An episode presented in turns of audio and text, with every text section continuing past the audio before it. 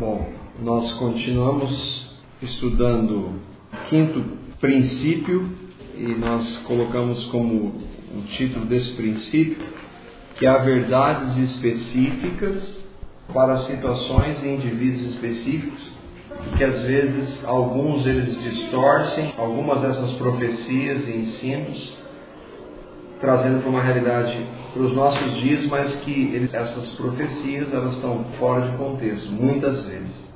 Nós falamos, por exemplo, da questão, a teologia da prosperidade, ela usa muito isso. Falamos também sobre a questão da cura. Algumas igrejas, especialmente as igrejas neopentecostais, elas vão enfatizar que Cristo levou sobre o corpo dele os nossos pecados, é o texto de Isaías, e as nossas dores e as nossas doenças. Então, se você hoje está doente, é porque você não crê no que Cristo fez por você.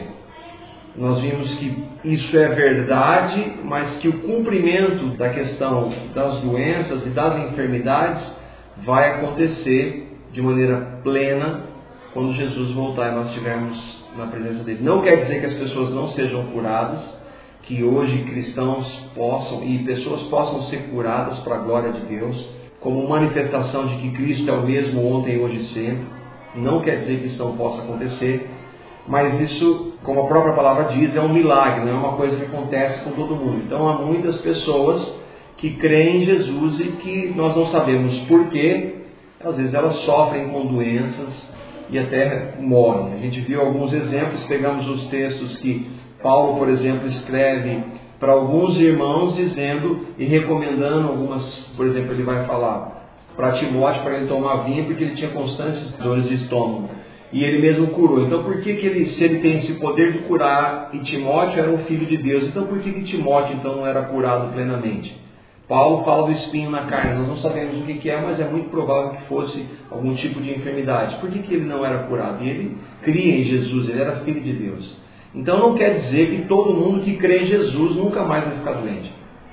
Essa é uma promessa que Jesus levou sim e que isso pode acontecer. Algumas pessoas vão diante do Senhor e realmente Ele restaura e cura. Por que, Ele cura uns e não cura outros, nós não sabemos. Não é verdade que todo filho de Deus nunca mais vai ter nenhum tipo de doença, nenhum tipo de enfermidade. Ainda que alguns ensinem isso. Agora nós vamos entrar em um outro texto, esse talvez ele não é tão radical como essas duas, a questão da teologia da prosperidade, dizendo que você é filho de Deus, Deus é dono de todas as coisas, Deus é rico, você vai ficar rico também. E também que é verdade, você vai ser curado de todas as suas enfermidades e doenças. Mas essa questão é, uma, é um ponto importante da palavra de Deus, nós já ouvimos isso algumas vezes, e nós vamos trazer essa realidade para a palavra, para ver se isso realmente é verdade, que nós, nós ouvimos algumas vezes, inclusive na nossa comunidade já. E a gente continua aqui na página 42. Outro texto que parece ser mal interpretado por muitos encontra-se em Atos, capítulo 16, versículos 25 a 33, que narra: E perto da meia-noite, Paulo e Silas oravam e cantavam hinos a Deus, e outros presos os escutavam. De repente sobreveio um tão grande terremoto que os alicerces do cárcere se moveram e logo se abriram todas as portas e foram soltas as prisões de todos. E acordando o carcereiro, e vendo abertas as portas da prisão, tirou a espada e quis matar-se, cuidando que os presos já tinham fugido. Mas Paulo clamou com grande voz, dizendo: Não te faças mal nenhum, que estamos todos aqui. E pedindo luz, saltou dentro e, todo trêmulo, se prostrou ante Paulo e Silas, e tirando-os para fora disse: Senhores, que é necessário que eu faça para me salvar? E aqui que é o ponto que eu gostaria que a gente pudesse analisar. E eles disseram, eles quem? Paulo e Silas disseram: Crê no Senhor Jesus Cristo e será salvo, tu e a tua casa. E lhe pregaram a palavra do Senhor, e a todos os que estavam em sua casa, e tomando-os ele consigo naquela mesma hora da noite, lavou-lhes os vergões e logo foi batizado, ele e todos os seus. O que, que nós, eu gostaria que nós pudéssemos ver? Aqui o que acontece? O carcereiro chega e fica desesperado. É interessante que alguns vão entender ele está fazendo para se salvar no sentido de que ele vai se salvar das autoridades, que ele estava permitindo que acontecesse aquilo lá, ele poderia morrer porque ele não estava cuidando bem dos presos, ou se salvar no sentido de salvação eterna. É claro que a resposta dos apóstolos aqui vai dizer do que, que se trata. O que, que é preciso para eu me salvar? E eles disseram: crê no Senhor Jesus e será salvo, tu e a tua casa. E é essa a promessa. A questão é: se todo cristão, crendo no Senhor, vai ser salvo, ele e a casa dele, isso se aplica a todos os cristãos? Será que essa é uma promessa para todo cristão? É um ponto. Alguns vão entender que sim, e outros vão entender que não. Mesmo se entender que sim, quem que é a casa dele? É Exatamente. É irmão, é tio, é. Isso daí. E a gente tem até assim, testemunhos de casos que a gente vê que não é assim, né? Que não é assim. É, a gente vê isso na família. Né? É, primeiro porque a salvação é uma questão individual, é uma resposta individual. Segundo, que aqui é que está acontecendo é uma passagem específica e nós não podemos, assim como outras passagens, generalizar. Não quer dizer então que nós não devamos, a palavra também diz que nós devemos ensinar os, nossos filhos o caminho que eles devem andar para que mais tarde eles não se desviem dele, que nós devemos falar de Jesus para eles, que nós devemos orar por eles para que eles creiam. Agora, não há garantia e não é uma promessa, não é algo que eu possa reivindicar de Deus que os meus filhos sejam salvos.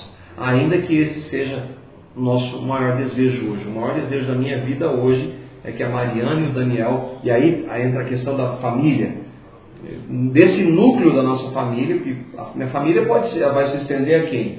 Será que a, aos meus pais, aos meus irmãos? Ou será que, que família que é? No caso aqui está dizendo, pregaram a palavra Primeiro precisa ser pregado, independentemente da promessa ou não. Aqui aconteceu. Lhe pregaram a palavra do Senhor e a todos os que estavam em sua casa. E tomando-os ele consigo naquela mesma hora da noite, lavou-lhes vergão e foi batizado, ele e todos os seus. O que a gente entende é que todos aqueles que estavam com o carcereiro creram em Jesus. Claro aí a né? Crer no Senhor Jesus. Tem uma condição antes dele afirmar que será salvo tu e a tua casa. E, e, tem duas maneiras de ler, né? Esse tu e a tua casa, ele pode ser uma explicação, né? Uma retomada do anterior, e pode ser também uma flex do verbo aí, né? É, repetição do verbo crer. Crê no Senhor Jesus e será salvo. Crê tu e crê a tua casa. Esse verbo, o jeito que está escrito a frase permite as duas leituras.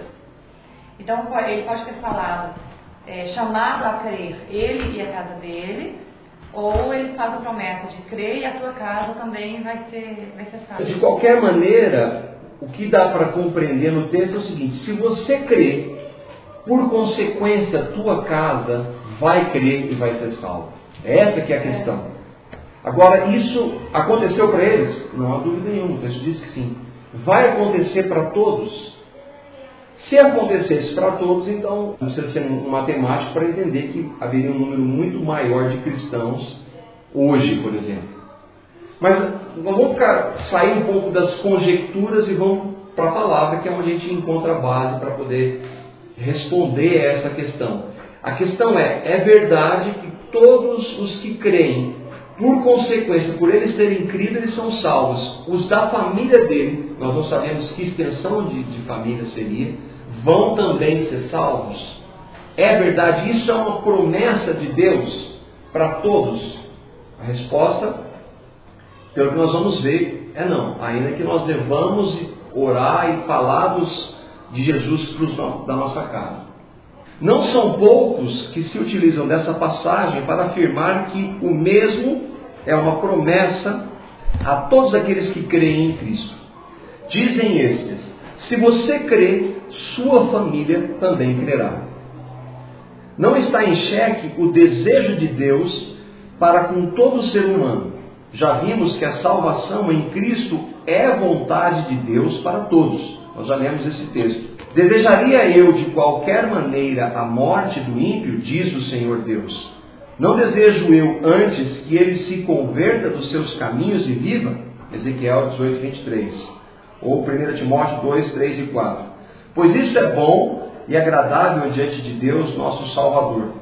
Paulo está falando da oração pelas autoridades, e isso é bom, que orar pelas autoridades. E aí ele continua. Isso é bom e agradável diante de Deus, nosso Senhor, nosso Salvador, o qual, o nosso Deus e nosso Salvador, deseja que todos os homens sejam salvos e cheguem ao pleno conhecimento da verdade. Além destes, há outros textos que expressam essa verdade. Nós estamos falando de um aspecto da vontade de Deus. Nós não estamos entrando na questão da soberania e da responsabilidade, são verdades da palavra de Deus que nós já conversamos, nós vamos falar mais de novamente sobre elas mais à frente. A questão é que é a vontade de Deus. Nós cremos que é a vontade de Deus que todo ser humano creia no que Cristo fez. A questão não é essa. A questão é se eu creio em Jesus. Por consequência, por eu ter crido, toda a minha família vai ser salva. Nós falamos semana passada, na minha família, no, antes de eu ter constituído a nossa família, a minha mãe foi a primeira a crer no Evangelho. Nós éramos todos católicos, religiosos, alguns praticantes, outros não, que não, não criam no Evangelho. A minha mãe foi a primeira a começar a ouvir, e eu creio, ela creu no Evangelho, ela recebeu a Cristo. Aí ela começou a orar por nós e começou a nos chamar para ir participar. Eu fui o segundo, comecei a ir, eu vi, o Senhor usou, eu criei no Evangelho. Depois veio a minha irmã também, depois o Rodrigo. Hoje, na nossa família, dessa nossa família, falta o meu pai e o meu irmão. Eles ainda não creem no Evangelho, mas todos nós estamos orando para que eles creiam. E eu creio, enquanto houver fôlego de vida, nós vamos orar para que, não importa a maneira que for, não importa como for, que eles creiam no Evangelho, assim como nós cremos. Agora, eu posso reivindicar de Deus, ó, a tua palavra diz que se eu cresce no Senhor, o Senhor me salvaria e salvaria a minha casa também. Eu não posso, na realidade eu não posso reivindicar nada de Deus. E essa promessa não é uma realidade para todos os cristãos. Nós podemos sim, Senhor, como o Senhor já fez isso? Eu quero clamar ao Senhor que o Senhor realize isso na nossa família. E essa deve ser a oração de todos nós. O problema é que a resposta para a salvação é sempre individual. Problema entre aspas aí, né? O texto de João, capítulo 3, versículos 16 a 18, que nós já lemos tantas vezes, revela esse fato. Porque Deus amou o mundo de tal maneira que deu o seu Filho unigênito. Amou todas as pessoas. Para que, e aí entra uma condição, ele amou o mundo, ele amou todo ser humano que já pisou sobre a face da terra. Para que todo aquele que nele crê, o amor se estende a todos, mas a salvação não se estende a todos. Não porque ele não creia, a condição é crer. Nós já conversamos algumas vezes sobre isso. Nós não entendemos, porque nós já falamos várias vezes, como uma pessoa crê e outra não crê, porque em nós não há essa capacidade. Nós vamos falar de novo. Aliás, eu mandei um artigo do Augusto Nicodemos hoje para todo mundo. Não deixe de ler. O título é Eu Não Sei. É, é muito bom o artigo. Porque ele vai trabalhar os extremos. O equilíbrio, a resposta para o equilíbrio é eu não sei. Para que todo aquele que nele crê não pereça, mas tenha vida eterna. Porque Deus enviou o seu Filho ao mundo, não para condenar o mundo, mas para que o mundo fosse salvo por ele.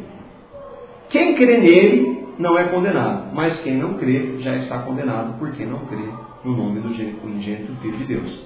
A salvação está condicionada a crer no que Cristo fez. Ninguém pode crer por si só, é Deus quem revela. Deus deseja que todos cheguem ao conhecimento da verdade e que se arrependam, só que nós não sabemos como isso se dá. A resposta de um soberano de Deus são verdades da palavra que nós não compreendemos. Como então eu posso ter qualquer participação na salvação de meus familiares? E aí entra uma questão. Apesar de Deus usar homens e mulheres para falar de um livro, né, de um texto, de um panfleto, isso não implica em participação humana. A salvação é a revelação do Espírito de Deus. Outra questão. A que segmento aquilo que o André falou? Da família, Paulo se referia? Nós não sabemos. Qual a extensão da família do carcereiro? Era comum na época que a família vivia, a, a, extensão da família era maior do que hoje, ela vivia muito próxima. Era comum para aquela época. Então a gente pode considerar que não eram somente os filhos do carcereiro e a esposa dele, mas os irmãos, tios, avós e tudo mais. Então, olha como é, como vai se estendendo. Creio que cada um pode tomar posse, entre aspas, deste versículo pela fé, clamando ao Senhor para que Ele o torne realidade em sua própria família. Eu creio que isso é um dever nosso. Nós devemos orar de maneira insistente, clamar, orar sem cessar ao Senhor para que Ele salve a nossa família. Contudo, não podemos exigi-lo de Deus. Todo cristão é responsável por proclamar o Evangelho a seus familiares e a orar pela salvação deles. Entretanto, não somos responsáveis pela resposta de ninguém. Quando nós falamos, por exemplo, que alguns vão pegar o texto das profecias relativas à prosperidade e dizer assim: você é filho de Deus, Kleber. E se você está passando necessidade porque você não crê, a responsabilidade é sua. Você é responsável por estar tá passando necessidade. Se você está doente, você, tá, você não crê, a responsabilidade é sua. E mais uma vez, a responsabilidade é sua. Vira Nenhuma também. vira. E vira um peso. É peso, né? Vira um peso. Ele é muito mais que obra, mas um peso. Mas ele acaba tendo participação, né? Porque tem que crer, tem que fazer, tem que operar na vida dele, senão. Então, eu creio que nós é, devemos tomar muito cuidado com isso. Acho um amigo nosso da igreja que pegava aquele texto lá, nem um osso se quebrará. Ah, verdade. E aí, um dia quebrou, acho que perna, o braço. Nossa, ele ficou em crise, assim, que tá falando que nenhum osso quebrará. Como que quebrou? Pois é. é. Salvo. Então, Você sabe essa profecia? Essa profecia é tá especificamente para Cristo. Tá nenhum, do osso, nenhum dos ossos dele seria quebrado. Tanto que isso, o cumprimento está lá no Evangelho, quando eles vão, eles quebraram os ossos dos dois ladrões, porque eles estavam vivos ainda, quebrando eles morreriam mais rápido, que foram quebrados, Jesus não estava, porque já estava morto. Então não quebraram. E aí cumprimento a profecia. Mas olha só. E olha lá que isso ele nunca ouviu a partir da nossa comunidade, mas ele entendeu assim. Eu falei de um caso de uma mulher que foi conhecida nesse meio neopentecostal, ela disse que ela nunca ia ficar doente. Um dia ela ficou doente e ela entrou em parafuso, com depressão profunda e tal. Mas por quê? Por quê? Porque ela se cobrava tanto e veio um peso, e aí é uma oportunidade para o diabo também, está vendo? Você disse, e agora, e agora? Mas o que aconteceu? Nós vamos, a motivação dele, no caso, foi um erro de compreensão da palavra. Eu creio que dessa mulher também. Mas há aqueles que agem de maneira com uma má intenção. Tem que procurar, né? Porque não tem base, né? Não tem, não tem contexto, não tem. Está fora, tá fora da verdade. Procurar é, é, diante de Deus mesmo, Senhor, então a palavra fala que eu não ia ficar doente, não, não fala. Entendeu? Então é. não tem base. Mas é que é muito com base naquele texto do é, verdadeiramente levou sobre si as nossas enfermidades. Então, Fala assim, ah, ele levou, como que eu estou doente? Então, mas nós tratamos disso na semana passada. Ah, é verdade. Quando eu leio aquilo, eu entendo das enfermidades dos nossos pecados, né? Não, mas ele fala de iniquidades, pecados, enfermidades e doenças. Mas aí é uma promessa vindoura, né? Exatamente. Por quê? A gente volta para o princípio. Deus não se contradiz ele no momento que ele diz acontecer. Se não está acontecendo hoje, a primeira resposta dessa linha de teologia é a seguinte: você não tem fé para crer. O problema está em você que não tem fé para crer na promessa. A segunda opção é a seguinte: é verdade, não é mentira, é uma promessa, mas a, o cumprimento dela vai se dar totalmente na manifestação de Cristo na sua segunda vinda. Essa, ela se encaixa perfeitamente a promessa de Jesus, mesmo porque há muitas promessas no Velho Testamento que elas estão juntas, e aí entra uma questão de estudo da palavra, de que Algumas daquelas promessas fala de Jesus e fala, num versículo fala da primeira vinda e no versículo seguinte fala da segunda vinda. Mas espera aí, esse versículo aqui está claro na primeira vinda, mas esse segundo não aconteceu ainda. Então como é que eu posso entender? Não, né? é? é, exatamente. É o já ainda não. É uma expressão muito usada. O já e o ainda não. Hein? Nós temos a plenitude. Nós estamos sentados, nos, onde nós estamos? Assentados nos lugares celestiais em Cristo Jesus, pela fé. Mas literalmente isso acontece, gente está aqui, estou sentado nessa cadeira aqui.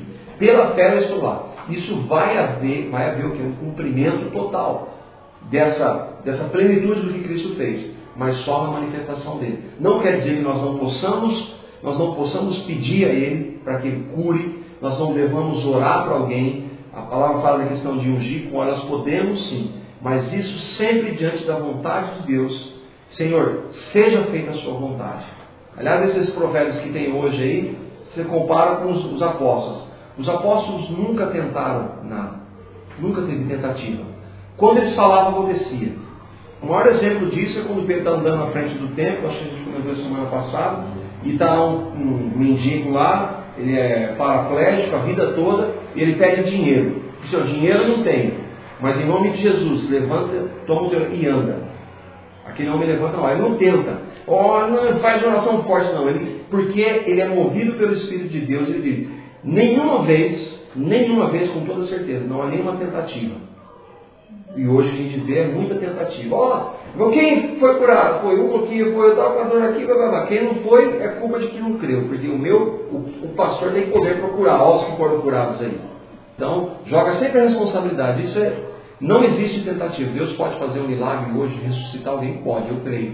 Muitas pessoas enganadas, o que é triste é charlatanismo. Dizer, uma vez eu vi uma pregação que me revoltou. O menino, ele era ele, ele tinha uma, uma deficiência de, de, coordenação motora muito grave, assim, e até mental. E ele ficou por si andando tudo assim. Ele vai lá na frente, o cara fala e ele se esforça mais para andar. Ele fala, está andando, está andando.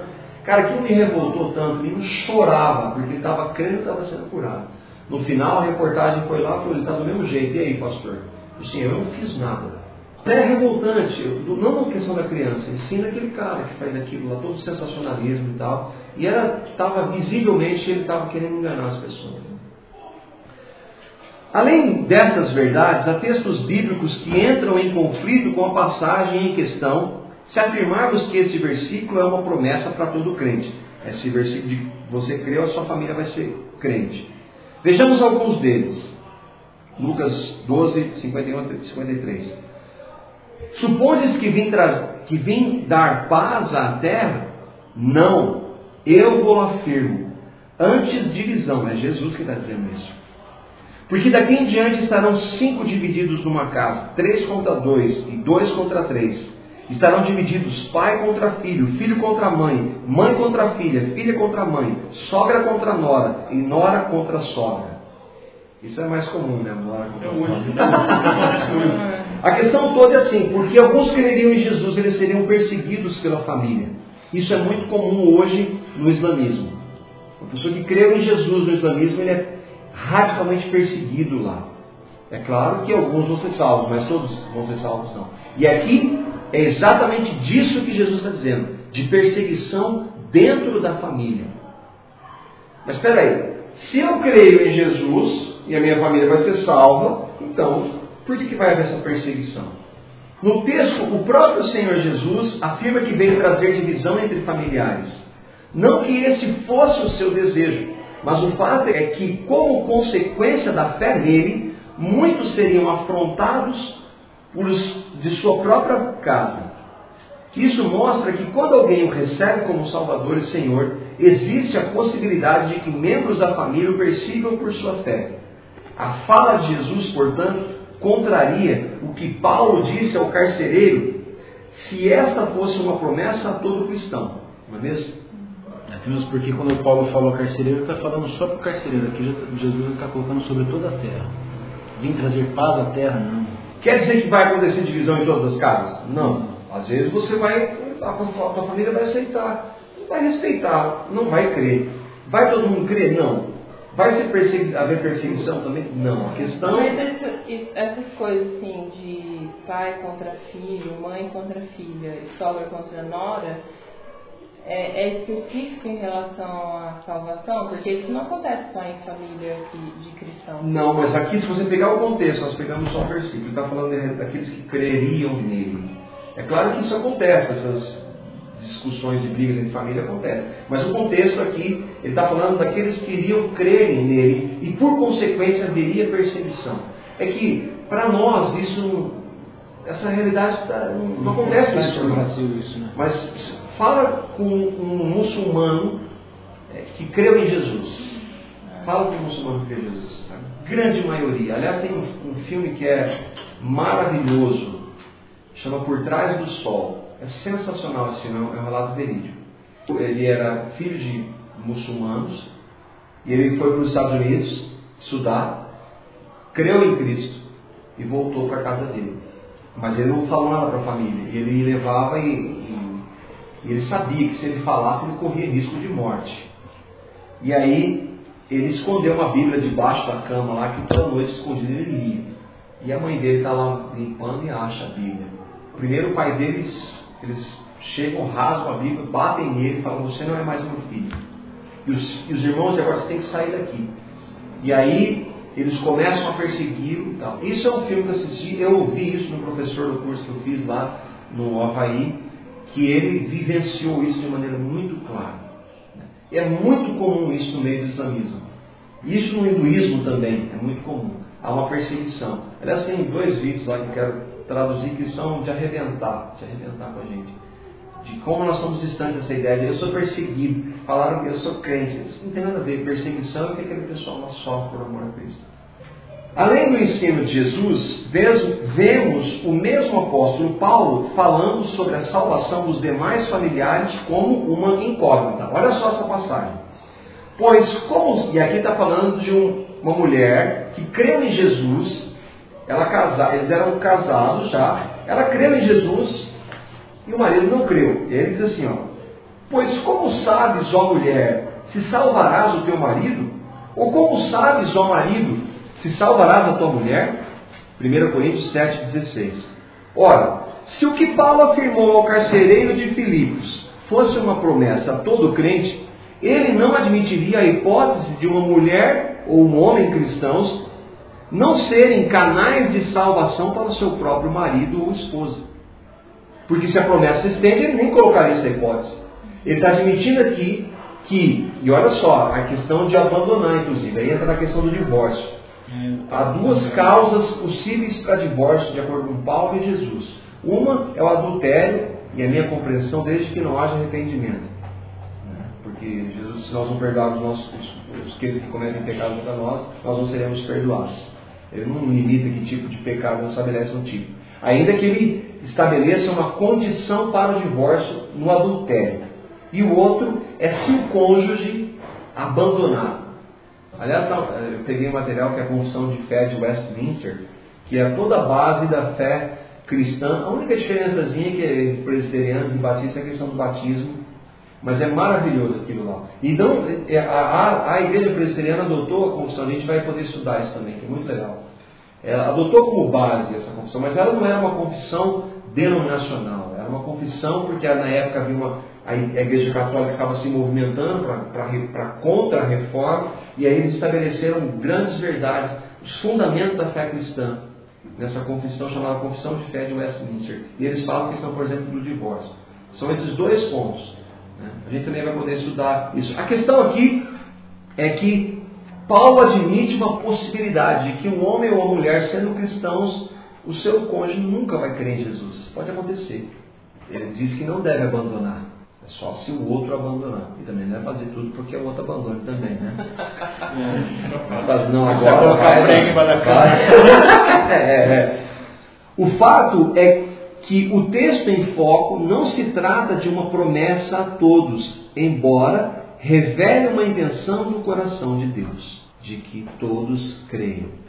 Enfim, essas são apenas algumas citações, a fim de que entendamos que as Escrituras nos mostram inúmeros casos de verdades, profecias e promessas específicas que se aplicam a situações e indivíduos específicos em momentos específicos.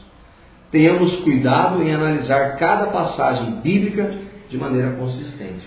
Eu creio que, tá, pelo menos para mim, está bem clara essa, essa, questão dessa promessa, né, de que ela não se ela não se estende a todos. Eu conheço alguns irmãos que creem fielmente nessa promessa como para a realidade dele. Eu não vou questionar isso na vida dele. Assim como aconteceu com aquele carcereiro, pode acontecer com ele mesmo. O Senhor é soberano. O Senhor é soberano. Mas eu quero que isso seja verdade para minha vida. O ponto 6, andando um pouquinho mais. Para que possamos crer na Bíblia, o Espírito Santo é primordial.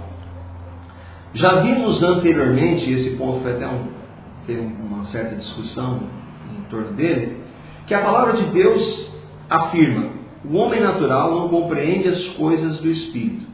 Significando que, apesar de poder entender algumas verdades bíblicas, e é essa questão de compreender, mas não crer, o ímpio ou o homem natural, ou ainda uma pessoa que não crê em Cristo, não tem nela a capacidade para crer.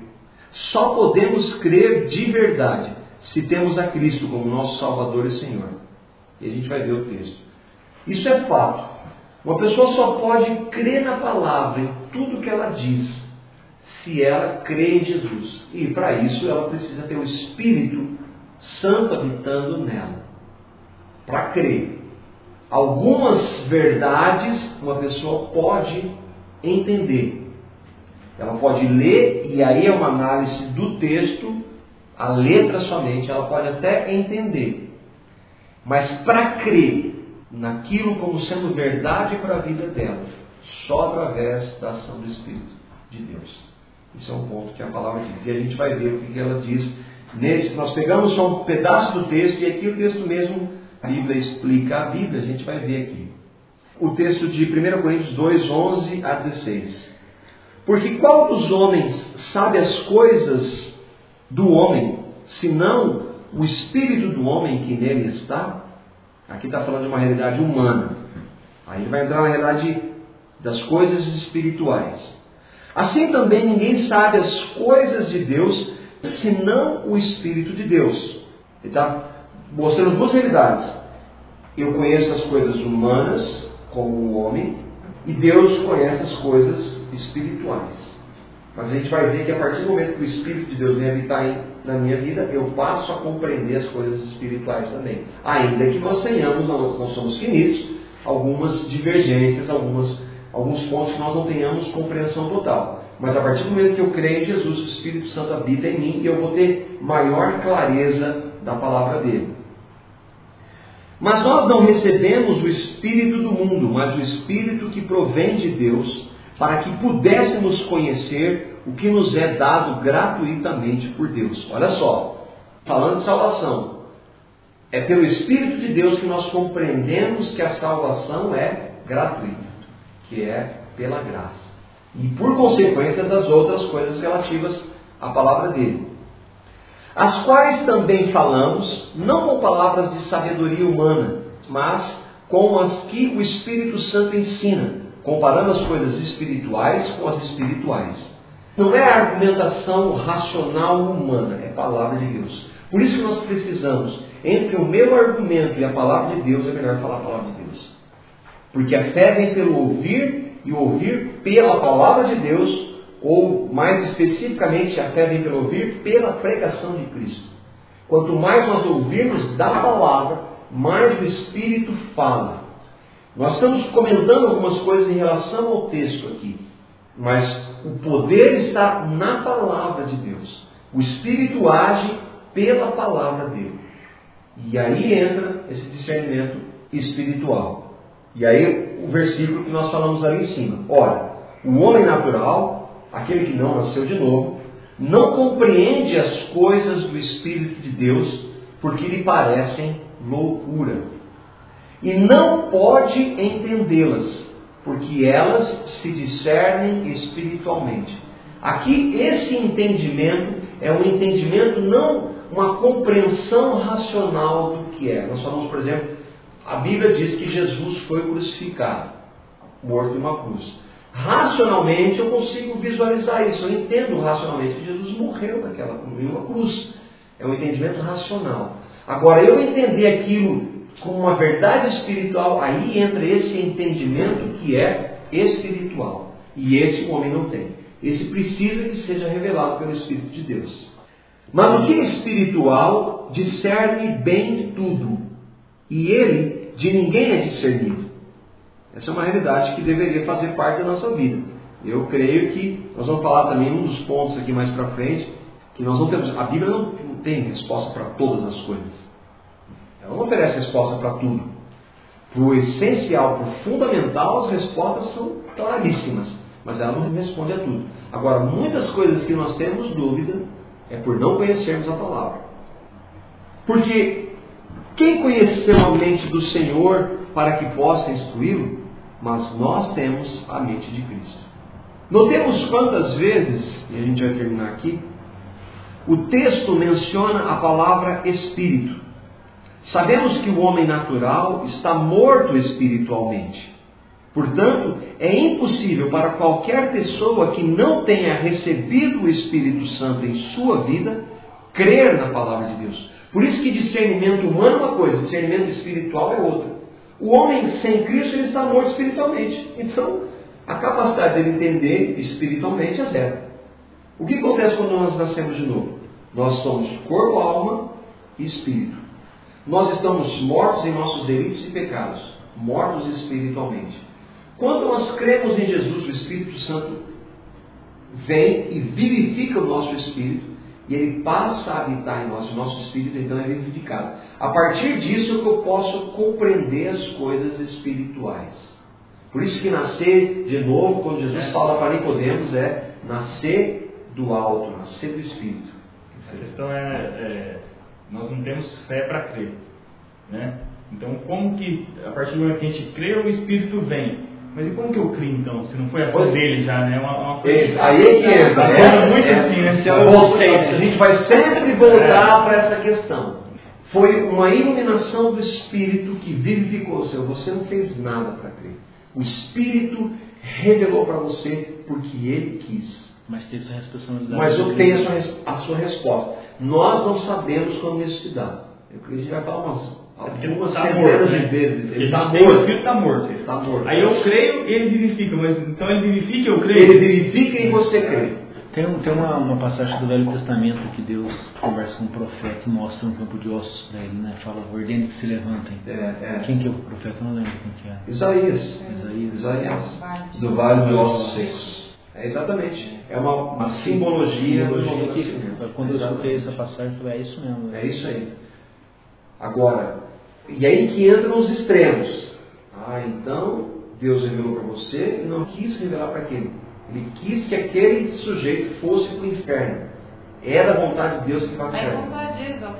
Exatamente. Por isso que nós não sabemos. Eu vi um exemplo, foi hoje ou ontem, ouvi um estudo no carro que eu achei bem interessante. Assim, como se você chegasse na maternidade e tivessem lá 15 crianças órfãs, você vai lá e você pega cinco que você as adota. Você foi injusto com as 10 que ficaram ou você foi misericordioso com as cinco que você levou? É mais ou menos essa relação de Deus. Mas e as outras não tiveram nenhuma outra, outra alternativa? Elas não tinham alternativa nenhuma. Então, isso, é... isso é um dos aspectos. Eu já ouvi esse argumento também, e hoje eu acho ele bem complexo. Eu não concordo. Com eu, eu até acho que você não é injusto com quem, com as crianças que foram deixadas. Mas eu não, eu não acredito que Deus seria. Se Deus não seja criterioso, né? Não sei, é, como é que você. Não, não, não envolve mérito aqueles que foram escolhidos, não, não tem mérito em nada. Todo ser humano merece ir para o inferno. Todo ser humano nasceu com destino para o inferno. Por que, que Deus escolhe uns em detrimento a outros se ninguém merece nada? A questão é que a, oportunidade é dada a todos. Só que ninguém tem capacidade de crer, ele precisa revelar. Agora, como é que isso se dá? Nós não sabemos. E aí ele está tratando de um aspecto da verdade: eleição e predestinação. Com essa fala, ele desconsidera outros textos. Ao passo que alguns dizem, não, o homem que escolhe. Deus não pode definir alguém para o inferno. A escolha está no homem. Não é verdade. Já, é parte. Eu pensar assim, que todo mundo em algum momento tivesse o acesso à palavra e uns criam outros não por mérito dele, por, não pela capacidade dele. Mas... Não, não é. É isso aí. Esse Porque começa a falar que não tem Exatamente. Esse debate não vai acabar hoje, obviamente. Né? Uma pessoa sem Cristo pode até entender o que o texto diz. Olha lá, hein? Nós vimos aqui que ninguém pode entender. Mas entenda esse entender. Contudo, ela jamais poderá crer nas verdades bíblicas sem que o Espírito de Deus lhe revele. Eu quero terminar com esse parágrafo aqui. Recentemente eu conversava com um parente que é declaradamente um agnóstico. E aí a gente vê que é agnóstico lá embaixo, tá? O agnóstico é alguém que não acredita nem descrê na existência de um Deus, ao passo que um ateu não crê. O agnosticismo, portanto, é a visão de que a razão humana é incapaz de proporcionar fundamentos racionais suficientes para justificar a existência ou não de Deus. Deus pode até existir, mas nós não temos a capacidade de saber quem Ele é e tal, então fica por isso. Já está claro que ele não crê em Jesus. Ao lhe falar sobre a graça, ele respondeu: Está aí algo que eu não posso acreditar na graça. Todo mundo tem que fazer algo para merecer. Se ele falou, isso eu não aceito. Não aceito a graça. Bom, para não aceitar a graça, ele entendeu o que é graça. Ele entendeu que a pessoa salva é o que Cristo fez. Mas ele entendeu sem crer, porque não houve revelação. Porque se ele entender crendo, é impossível, e aí na questão da graça, que ela é irresistível, é impossível que ele não creia. Ele entende racionamento, e aí é uma situação muito dura essa que é a verdade. Porque essa é uma posição, é uma predisposição em não crer. É duro isso, é pesado. Não quer dizer que ela não vá crer. Deus porque a vontade dele pode mover circunstâncias para que ele crê. Mas ele entendeu, com a mente dele, o conceito de graça, mas ele não creu. Fica claro que ele entendeu o conceito bíblico da graça. Entretanto, por não ter nascido de novo, ele não tem a capacidade de crer. A palavra de Deus não lhe foi revelada. E aí, terminando de verdade, essa é revelada. O que é revelação? Dentro do contexto, a palavra revelar tem como significado, olha que maravilha essas, essas definições: tirar o véu. Isso é usado por Paulo. Foi tirado o véu. O véu do templo, quando Jesus morre na cruz, o véu é rasgado. Acesso, né? O acesso, a gente tem acesso. Foi aberto o caminho. Outra, outra expressão da palavra. Declarar, descobrir, manifestar ou e ou fazer conhecer o que era ignorado ou secreto. Por isso que às vezes quando você vê, puxa, é isso. Há uma revelação. A revelação é isso. A palavra revelação é o título do livro Apocalipse. E aí do grego lá, ó, Apocalipse, que significa o quê? Revelação. A revelação divina das coisas que até então permaneciam secretas. Novo nascimento é revelação. Amém? Amém.